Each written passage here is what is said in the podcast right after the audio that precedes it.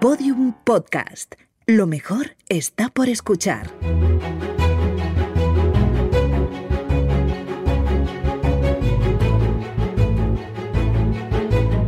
Historia de España para selectividad.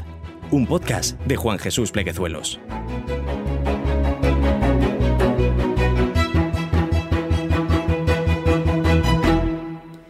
Bienvenidos, amigos y amigas, a Historia de España para Selectividad. Mi nombre es Juan Jesús Pleguezuelo, soy profesor de Historia de Instituto y estoy realizando esta serie de audios para estudiantes de segundo de bachillerato. A ver, a ver si les ayudo un poquito a que este curso les sea algo más llevadero. De paso, también me gustaría hacerles disfrutar de esta hermosísima epopeya que es nuestra historia. Antes de empezar con el programa, recordarte que este episodio lo puedes escuchar desde la aplicación de Podium Podcast, en la que vas a tener acceso a un montón de podcasts de muchísima calidad. También decirte que ya puedes adquirir el libro de los apuntes que acompaña a este podcast, Historia de España para Selectividad, los apuntes que acompañan el podcast, así se llama el libro, ya puedes adquirirlo y el enlace lo tienes en mis redes sociales, por ejemplo en, el en mi Instagram, el profesor inquieto, ahí puedes encontrar el enlace para comprar este libro. Bueno, empecemos con el programa. Vamos a hablar de los decretos de nueva planta. Querido estudiante de segundo de bachillerato, yo sé que lo sabes, pero vamos a recordar algunos datillos importantillos de la guerra de sucesión española.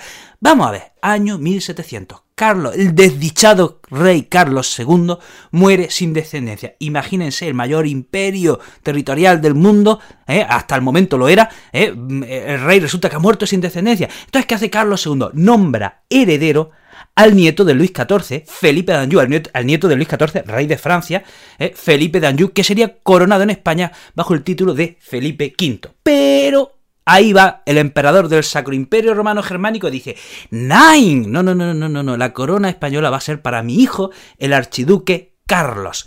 Entre media, Inglaterra se opone a que la misma dinastía reine en Francia y en España, a que los Borbones reinen en Francia y en España, a que en, Francia gobierne un, rey y en España gobierne su nieto. Entonces, ¿qué sucede? Que en el año 1701, en La Haya, hay una alianza entre holandeses, austriacos e ingleses para apoyar al archiduque Carlos, que se va a enfrentar a Francia y España, que siguen defendiendo eh, el título del rey Felipe V. Entre medias, en el año 1705, eh, eh, a través del pacto de, por el pacto de Génova, en Barcelona se nombra rey de España al archiduque Carlos. Y a partir de ahí, a partir de ahí, la corona de Aragón apoyará al archiduque Carlos. Finalmente, ya saben que la guerra termina eh, en 1714. La última en resistir sería Barcelona.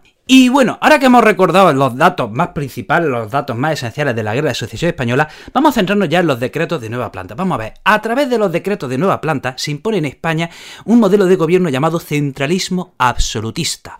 Yo creo que el nombre ya indica lo que significa centralismo absolutista.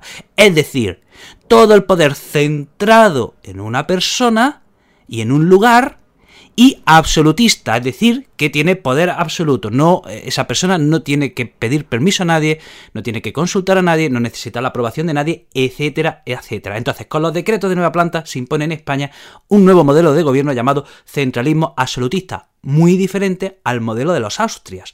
Porque los Austrias, con los Austrias, por ejemplo, las cortes tenían mucha importancia. ¿eh? Entonces, ¿qué sucede? Que ahora con los Borbones, pues las cortes pues ya carecen de importancia, pierden su peso la figura del válido desaparece, los consejos también la mayoría desaparecen y son irrelevantes, etc. De manera que con los decretos de nueva planta, en la corona de Aragón se impone una nueva organización. Se abolen los fueros de la corona de Aragón, eh, se desmantelan sus instituciones y se impone en la corona de Aragón pues esa monarquía absoluta que se había inventado en la Francia del rey Luis XIV. ¿eh? De manera que ahora ya en todo el territorio español tenemos unas leyes e instituciones muy parecidas y todas esas leyes e instituciones que ahora están en, todo, en toda España eh, eran, eh, estaban tomadas estaban tomadas de la corona de Castilla. Entonces, vamos a ver, primer punto, a través de los decretos de nueva planta se elimina el gobierno propio de los reinos de Aragón, Valencia, Mallorca y Principado de Cataluña.